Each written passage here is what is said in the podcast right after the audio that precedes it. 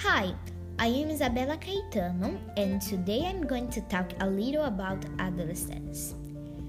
Being a teenager in the middle of pandemic is very difficult. For you to have the good psychological, you need friends, you need to go out, dancing, and have fun. So all this is more difficult and not being able to leave the house or being able to relax. Being a teenager is complicated, but over time you develop maturity and find other ways to be happy. That was it. Bye bye.